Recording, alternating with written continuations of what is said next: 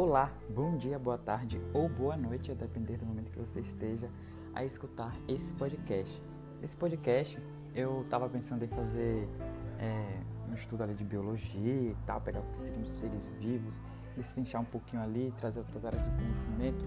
E aí acabei percebendo que dava para encaixar isso aí tudo com ciências da natureza mesmo, porque é, pretendo trazer aqui hoje algumas boas coisas de química e também de física. É, tudo isso relacionado ao ponto de partida. O ponto de partida será justamente os seres vivos.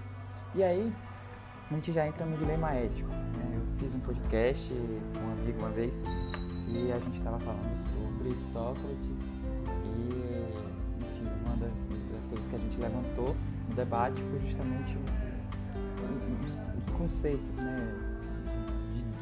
vida, o que seria vida, né? Eu lembro que ela disse acabava sendo muito relativo porque é, é, um conceito abstrato. E é justamente isso que eu, que na pesquisa acabei encontrando.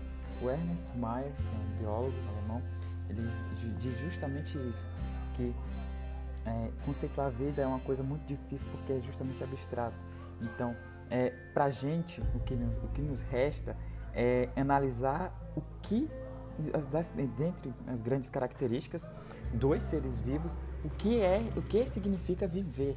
E nisso do que significa viver, é, a gente para e olha, cara, é construção de proteína, viver é química, na verdade, é, é um conjunto de, de, composições químicas, né? Para além de proteína, enfim, tem carboidrato, tem, tem aí a gente vai para metabolismo, e aí a gente vai para reprodução. Nisso tudo Nisso tudo existe a questão da química, a composição química.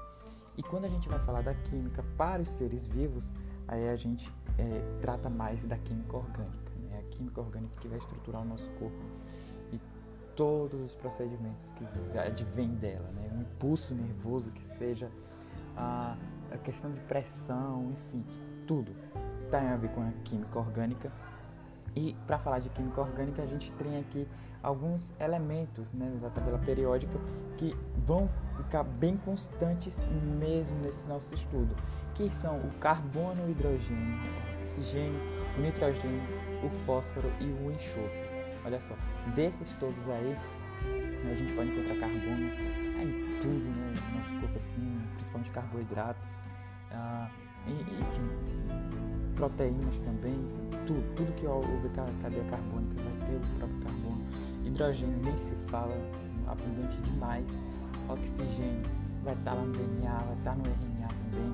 Vai depender em qual carbono esteja, vai fazer uma reação ali.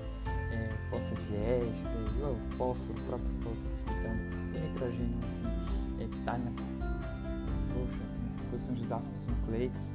Ah, e o enxofre também é muito importante em alguns aminoácidos especificamente é, que vem neles. Né?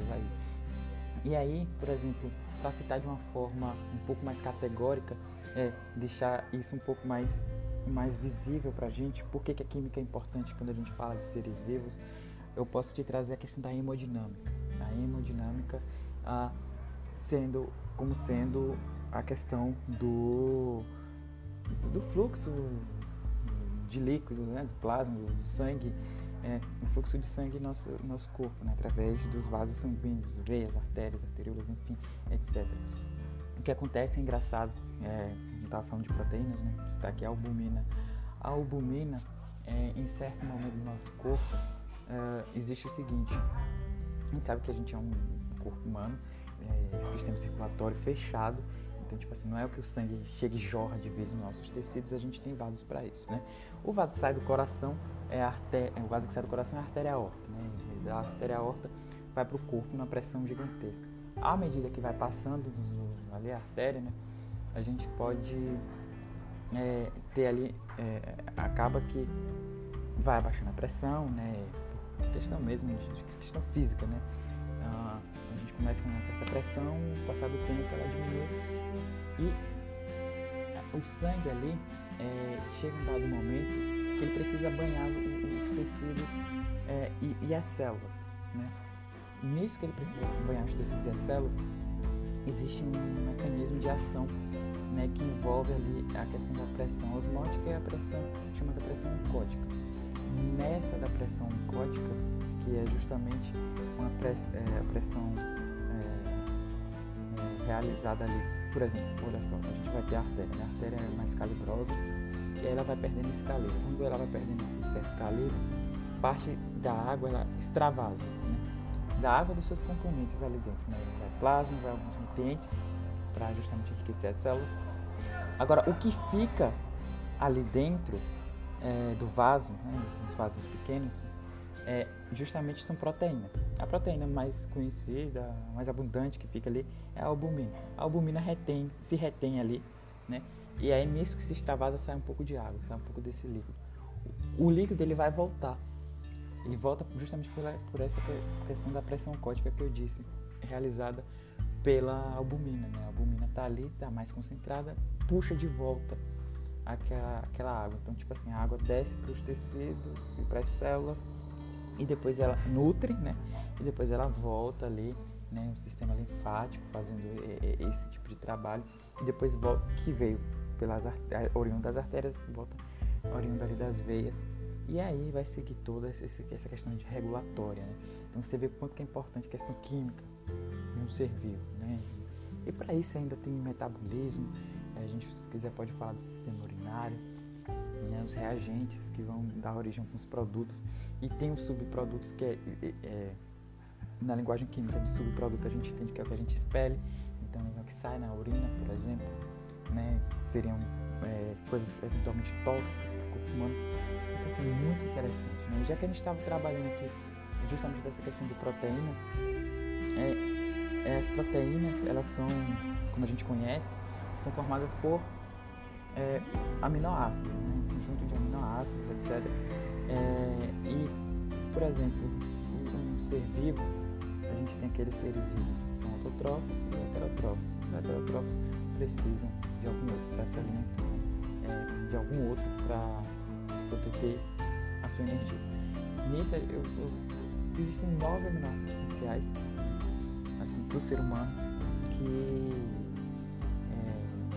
os aminoácidos a gente pode classificar como naturais, que o ser humano produz por si próprio, e os essenciais, que são aqueles que o ser humano precisa buscar um meio, né, através principalmente dos alimentos, para que, que possa consegui-los. Né? Então, tipo assim, a gente tem histidina, valina, eu vou citar aqui três, porque esses três eu quero deixar ainda mais evidente o quanto que a química é muito importante nesse processo, que tem três né, desses aminoácidos e eles estão associados cada qual a problemas de saúde, a doenças. Eu gostaria de citá-los. Né? Por exemplo, a valina. É, a valina é um tipo de aminoácido. Né? Normalmente, na construção das células sanguíneas, da, enfim, né, do, do, das hemácias, o que é para existir ali, né, na, formação dos nossos eritrócitos, essas são as hemácias mesmo, é o ácido glutâmico, é o glutamato. É um tipo de aminoácido chamado glutamato. Só que por algum motivo, é, questão de ordem genética, uh, o que acaba vindo ali na formação, ao invés de ser esse, esse glutamato, é uma valina. Quando você troca, existe essa troca desses aminoácidos, é, a conformação da hemácia ela deixa de ser é, globular, eu acho que posso chamar de globular, né? e ela acaba tendo um formatozinho de foice. Nisso que ela tem esse formatozinho de foice, a gente já pode pensar em algumas coisas. Por exemplo, se a gente pensa que é, um vaso sanguíneo, vamos supor que ele seja cilíndrico, né? É, um vaso sanguíneo como cilindro, e você tem a passagem normalmente de células sanguíneas que são globulares, bonitinhas, perfeitas e passam tranquilamente. A partir do momento que você tem um formato de foice, é, você pode ter alguns momentos em que ela trava. Alguns momentos que vai ter ali um, um acúmulo de células sanguíneas, essas hemácias é, em formato de foice que impedem a passagem da corrente sanguínea, beleza? Uma vez ocorrendo esse tipo de situação, a gente pode ter já o problema de, de trombose que é a formação desses coágulos. Né? Então, essa é a primeira parte, a parte mais evidente que a gente consegue pensar. Aí a gente pensa em outra coisa, Né? A anemia falciforme, obviamente, causa anemia. Né? É, menos, principalmente para a questão do ferro, né? porque a hemácia ela tá, é, existe associada a ela a é, existe associada a ela a hemoglobina. A hemoglobina, que é uma proteína quaternária, tem um ferrozinho ali. Então a gente já pensa na, na anemia. Com certeza o próprio nome da doença já, já é bem suspeito, né? E também a gente tem um lance, cara, que é o seguinte, a hemácia, ela é responsável por quê? Quando a gente estuda as células, né? A hemácia, ela tá ligada ao lance da de trocas gasosas, né, de passagem de gás no nosso corpo. Então é o seguinte, se você tem é, é, essas células que são mal formadas às vezes deixa, deixa de existir para forma coágulo, né? É, você vai ter cada vez menos, cada vez menos hemácias no seu corpo, cada vez menos a capacidade de fazer essa, essa passagem dos gases no seu corpo. Então você fica suscetível a uma falta de ar, por exemplo. Então você veja né, esse lance dos aminoácidos. Você tem a valina ao invés do ácido glutamato. No ácido glutamato você tem esse grande problema que é a anemia falciforme. A, a nível de contextualização, a anemia falciforme ela é de caráter hereditário, genético também e é autossômico recessivo. Então assim, ela é bem previsível, dá para fazer testes para isso ter uma noção, né? Então, ficar bem esperto. Tem um outro aminoácido essencial chamado fenilanina, né? A, é chamado fenilanina. E ela está associada a um problema chamado fenilcetonúria. O que acontece é o seguinte: uma mutação no gene, é, no código genético do indivíduo, provoca um defeito na codificação de uma enzima responsável por formar a fenilanina. Então, o que acontece? O indivíduo que não que tem essa, esse defeito, ele fica incapaz de metabolizar essa substância no organismo. Então o paciente começa a acumular esse composto, que é bem tóxico, né? que acaba sendo se formado, na verdade, é um ácido fenilpirúvico e acaba agredindo vários órgãos, principalmente o cérebro. Então, é também uma doença de caráter autossômico recessivo. E assim, cara, acaba sendo né, bem, bem, triste esse lance, né? Então, tipo assim, você deve evitar, por exemplo, é, alimentos que tenham a fenilanina, né? Fenilanina é um aminoácido essencial, então, tipo assim, é só você evitar. Mas é quando você pensa, o que é que tem? Quais são os elementos que compõem ali, né? Os elementos que tem fenilanina. Você vai ter carnes brancas e vermelhas, você já começa aí. É que indivíduo vai viver nesse sentido, sabe, cara? É muito complicado, então tipo assim, é, dá pra fazer teste de pezinho com ele, pra saber se o seu filho vai ter ou não.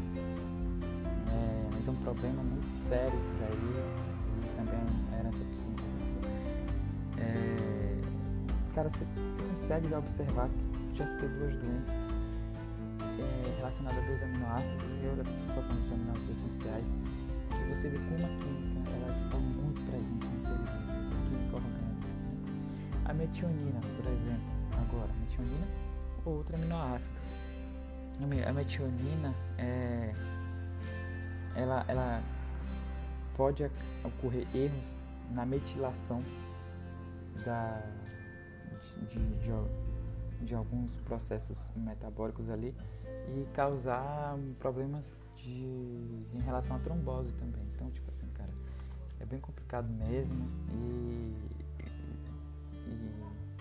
lance das doenças, para você entender o quão importante é, é, a química, na verdade. Se pudesse dizer os seres vivos, o que é que, o que, é que transfigura um ser vivo é você entender bem a química e os processos metabólicos dentro do nosso organismo ou de organismos de outros seres que são vivos, né? Aí, por exemplo, a gente já estava tratando dos aminoácidos, vou aproveitar para falar um pouquinho mais Agora das proteínas. As proteínas são é, conjunto de aminoácidos, que a gente pode dizer assim, e dos aminoácidos em geral, como eu falei, a gente tem 20, né, que a gente pode assim, citar, que são conhecidos e famosos, sendo 11 deles naturais, ou seja, o nosso corpo mesmo consegue é, produzir metabolizar, e 9 deles são essenciais, a gente precisa dos alimentos. A gente precisa de uma dieta que nos forneça esse tipo de aminoácidos que são muito importantes também para a nossa vida. Estrutura básica de um aminoácido, a gente pensa amino, de amina e ácido de ácido, ácido carboxílico. É justamente isso. Além do, do, do da amina, do, do, do grupo carboxílico, né, do ácido carboxílico. A gente vai ter um hidrogênio livre e também um radical.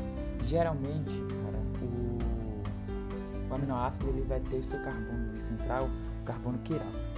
Existe um, um caso específico em que esse carbono não é quiral, quando o radical ele é um outro hidrogênio.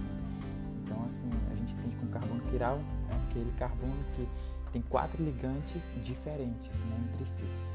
Eu esqueci o nome do aminoácido, que é, que é que tem o radical com hidrogênio, mas esse aqui tem. Uh, e justamente tem esse lance aí.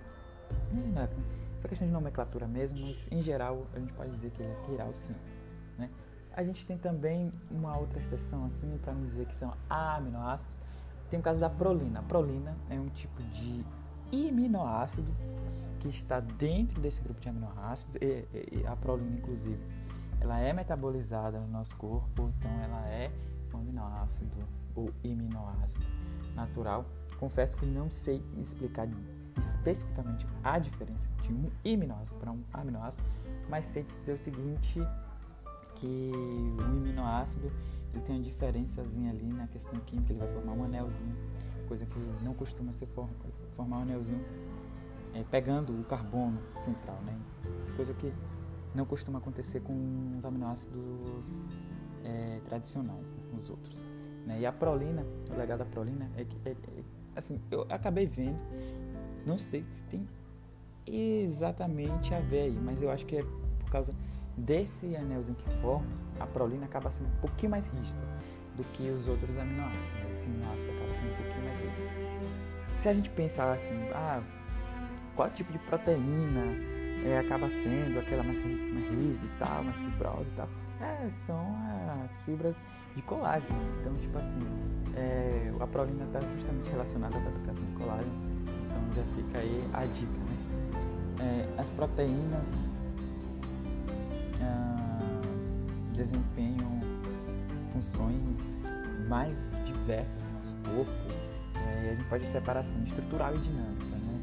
A estrutural, como eu falei, as, o colágeno mesmo, e a questão dinâmica, por exemplo, as células sanguíneas, é, a imunoglobulina, que está relacionada ao nosso sistema de defesa. Você vê como é uma questão muito importante. Né? O, as proteínas como polímeros de aminoácidos, como eu disse, né, os conjuntinhos de aminoácidos, eles são formados através de uma reação de desidratação, na qual, olha só, você vai ter é, um.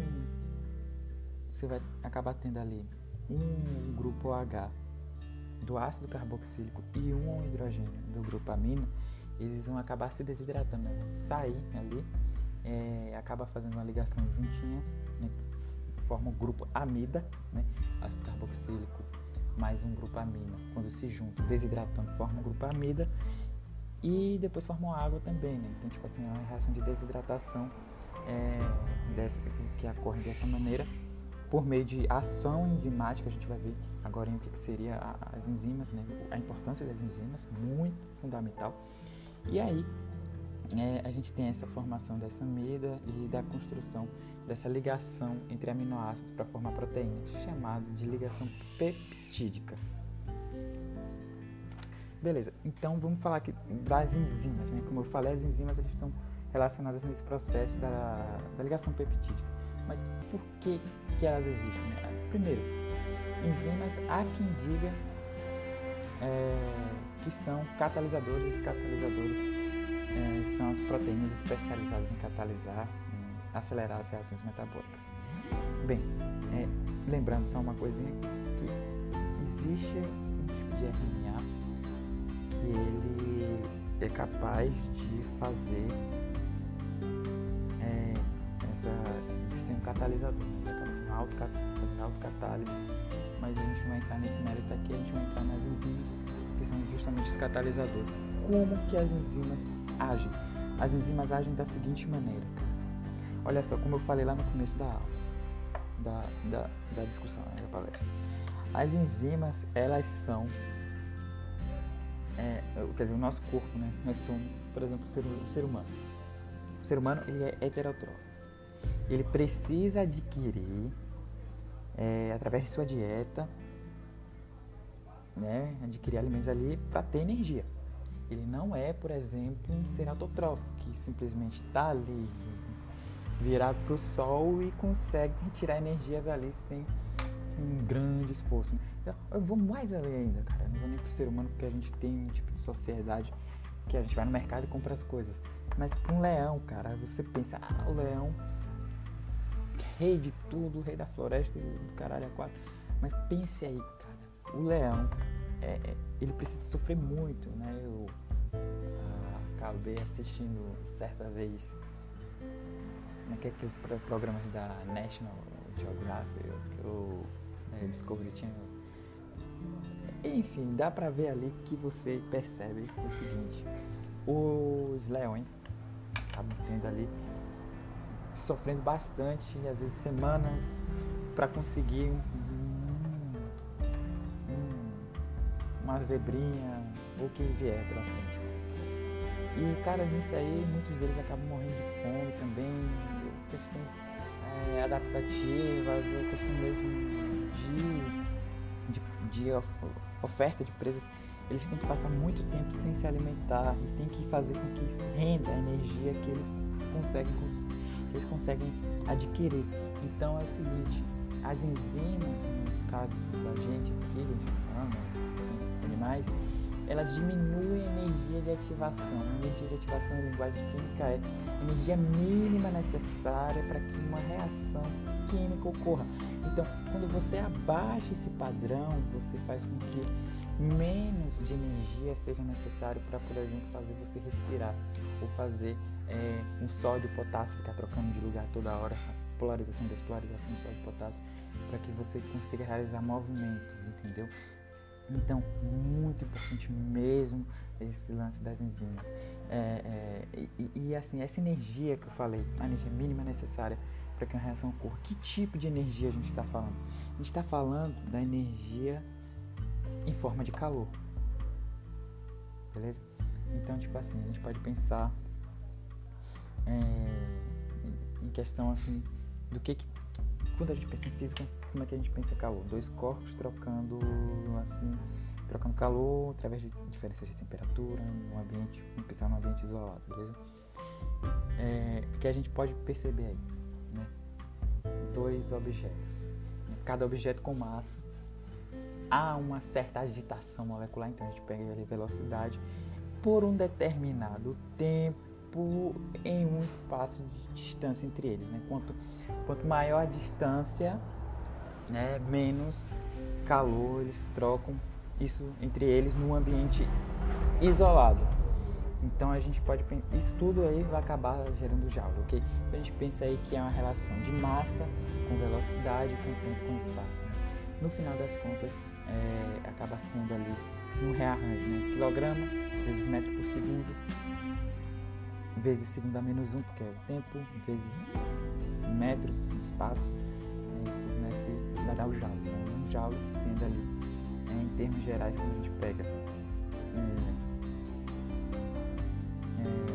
massa vezes velocidade vezes tempo acaba gerando o, a força e justamente esse, essa distância entre os corpos a gente acaba vendo ali que é a distânciazinha então é, acaba sendo força vezes deslocamento que a gente vê muito em trabalho mas trabalho também é uma forma de energia é, então tipo assim interessante essa ideia né então tipo assim até o calor cara que a gente produz no nosso corpo né, tem as mitocôndrias marrons, se não me engano, é, elas são muito importantes, principalmente para os bebês, que aquecem nosso corpo. Então a gente sempre tenta aproveitar a energia do jeito que dá, cara. Mesmo que está gastando calor, então a gente está ali para poupar energia, né?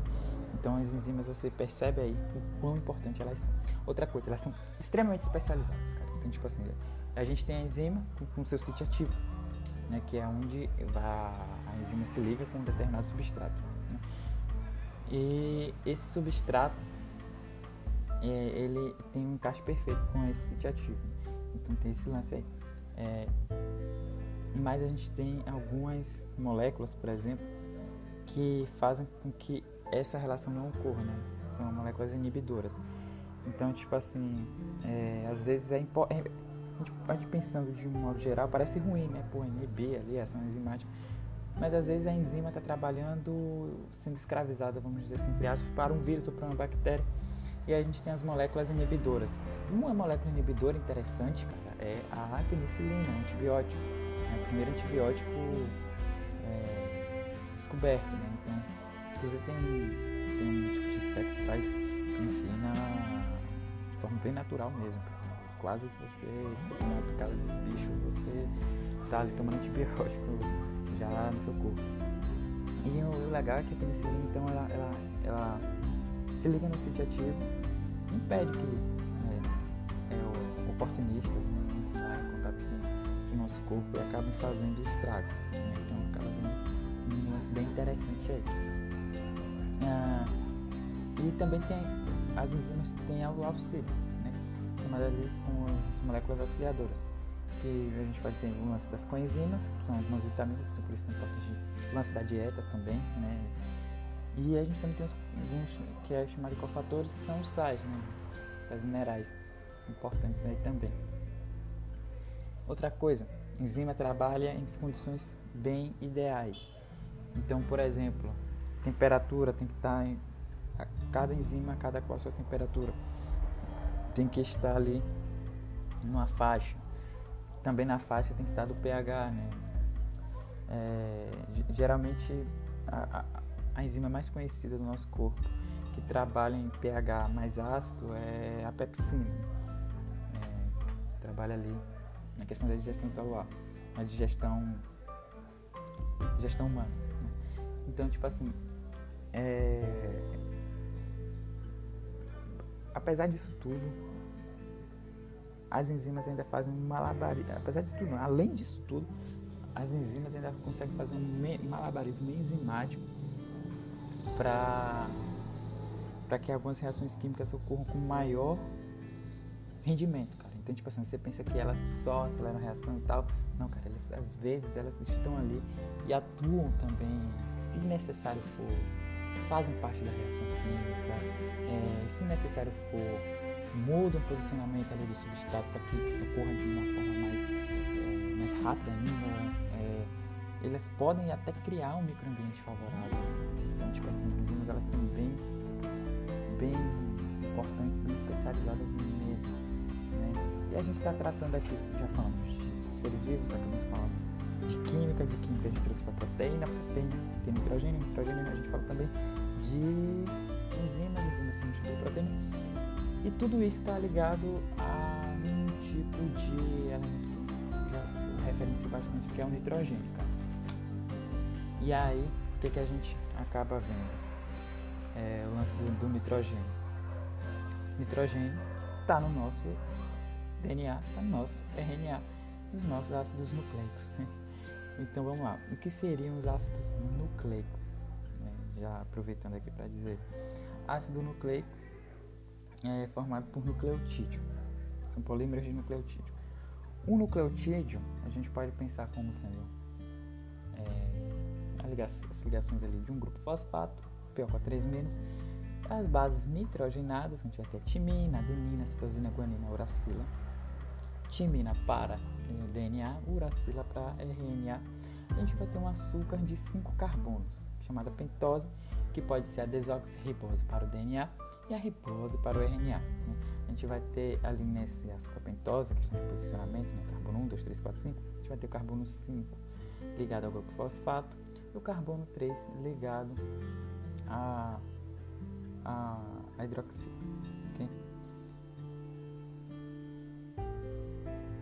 Então vamos lá.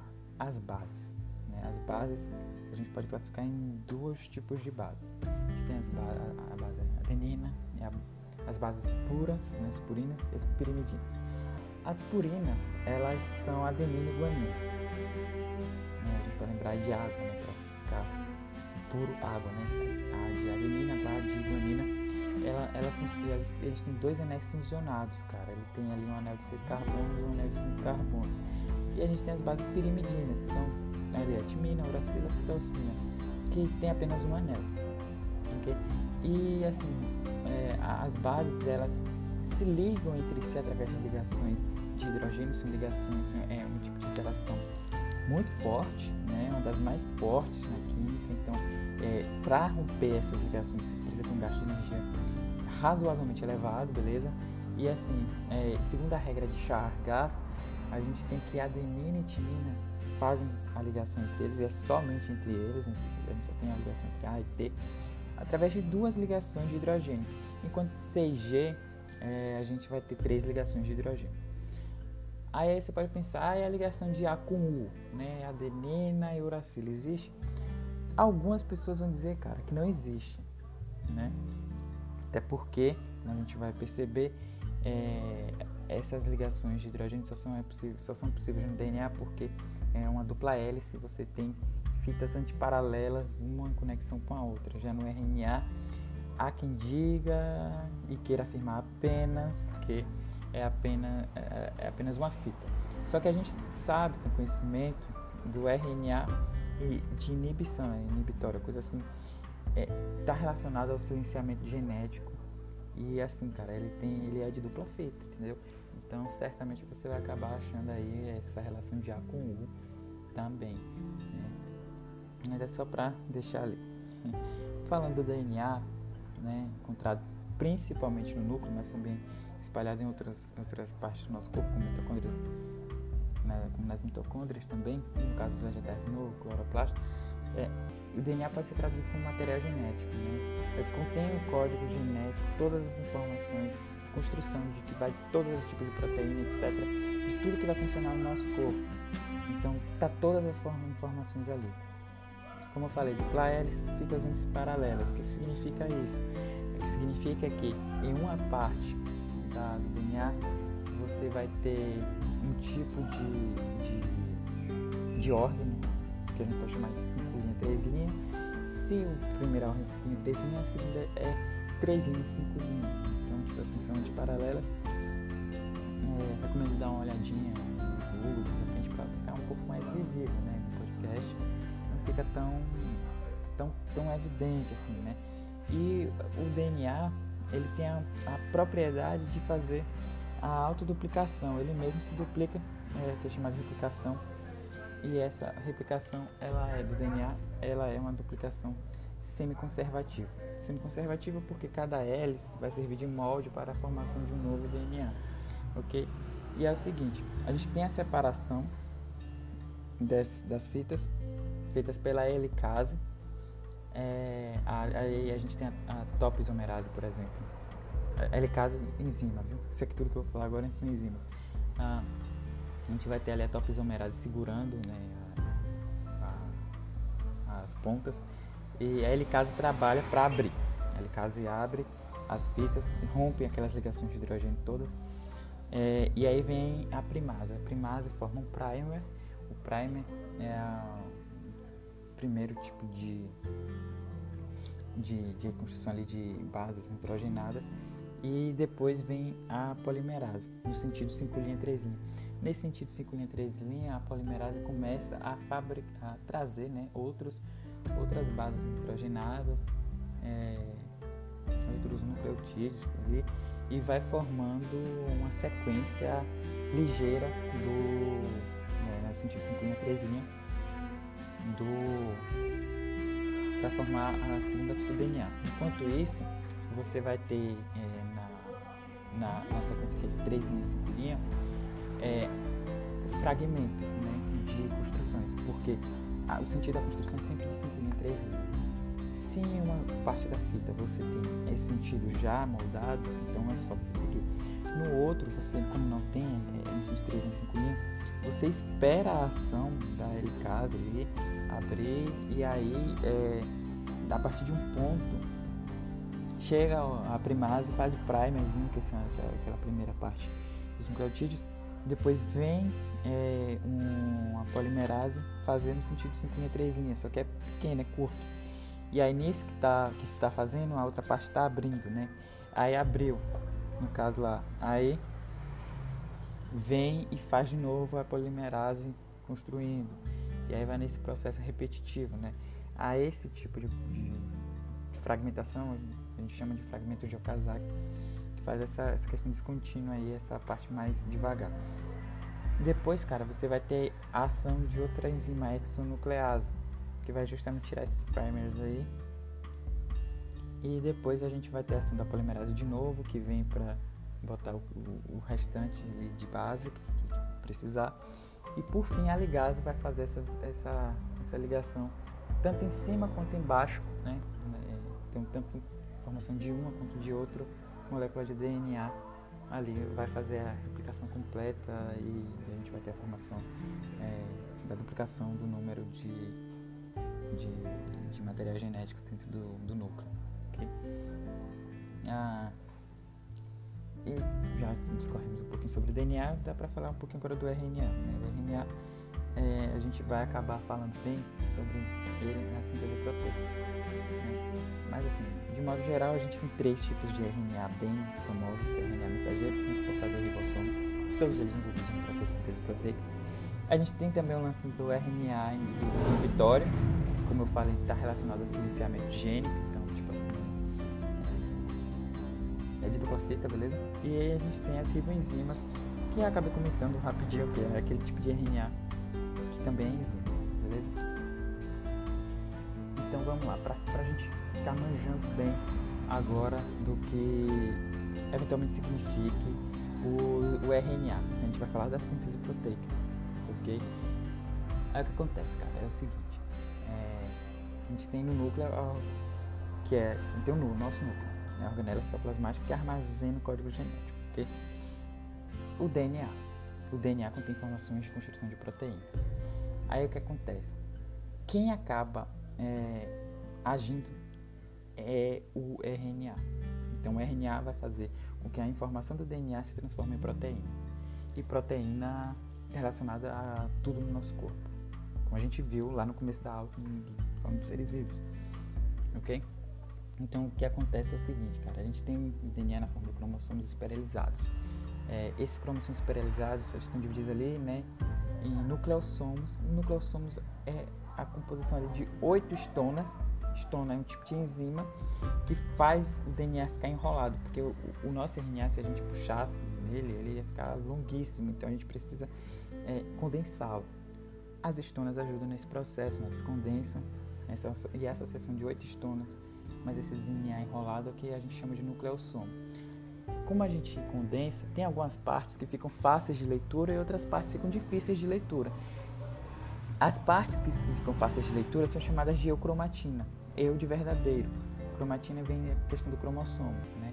Então, essa eucromatina é a parte que é lida. Já a parte que não é lida, é mais difícil, chamada de heterocromatina, é meio que um DNA que a gente não consegue ler? Então, vamos lá. A gente tem um primeiro procedimento, que é o procedimento chamado transcrição. É quando... É, aí a gente tem a ação de RNA, ok? O RNA, ele é a fabricação do RNA mensageiro. Então o que acontece? A gente tem um DNA de sua dupla fita e tem a ação ali de uma enzima chamada RNA polimerase. A RNA polimerase ele acaba ali abrindo esse DNA e ajudando na construção dessa fita. Assim, a construção, é, a formação do RNA mensageiro é sempre na, na no, no sentido 5 linha, 3 linha. Mas a leitura da fita molde, ela é feita ao contrário, né? Porque justamente essa fita molde, ela é paralela ali ao lance do RNA. A gente tem a formação desse RNA conforme o molde do DNA, ok? Aí esse RNA mensageiro, ele vai saindo ali do núcleo e aí a gente tem, por exemplo, na, quando a gente forma esse, esse RNA mensageiro, a gente tem o fenômeno do splicing. O splicing é quando a gente pega ali o RNA, mensageiro que ainda está imaturo, porque ele está imaturo. Ele tem ali alguns componentes que serão realmente utilizados e outros não. Os que são realmente utilizados são chamados de exons. E os que, vão ser descartados são introns, né? A gente pode lembrar de intrometido. Né? Então, a gente tem essa, essa parte de maturação do RNA mensageiro e esse RNA mensageiro vai ali contendo as sequências de bases nitrogenadas, né? Então, por exemplo, esse RNA mensageiro vai, sai mesmo de vez ali do, do núcleo, vai para o citoplasma e ali no citoplasma ele vai ocorrer a tradução dessas informações que o RNA mensageiro está trazendo. O RNA mensageiro é, ele se fixa ao RNA ribossômico, o ribossomo, a gente sabe que é muito ribossomo, e ali dentro do ribossomo, se eu posso dizer assim, entra o RNA transportador. O RNA transportador está sempre com suas, seus aminoácidos em, em cima deles, ok? E aí o que acontece? O RNA mensageiro entra em contato com o RNA ribossômico. No o RNA ribossômico, ribossômico a gente pode entender como se fosse a fábrica, ok? O RNA transportador ele entende a informação que está ali, por exemplo, a trinca de, de nucleotídeos ali envolvidos, ele entra ali, faz a confluência deles e, e, e o aminoácido sai para cima do RNA ribossômico. Nisso que sai para cima do RNA ribossômico, o aminoácido ele fica ali acumuladozinho e aí a, até acabar a leitura do RNA mensageiro você vai ter uma série de aminoácidos conglomerados ali. A gente sabe que é aminoácidos conglomerados através de ações, várias ações enzimáticas, é, vão formar a ligação peptídica. As ligações peptídicas a gente tem a formação de quê? De uma proteína. E aí com a proteína, cara, é, se depender de qual proteína seja, você vai ter a albumina, que vai realmente fazer aquele lance que a gente estava conversando. Aí você pode ter também proteína que vai é, é, fazer o seu cabelo crescer de tal modo ou que vai fazer com que você pare de produzir é, outra proteína, por exemplo, entendeu?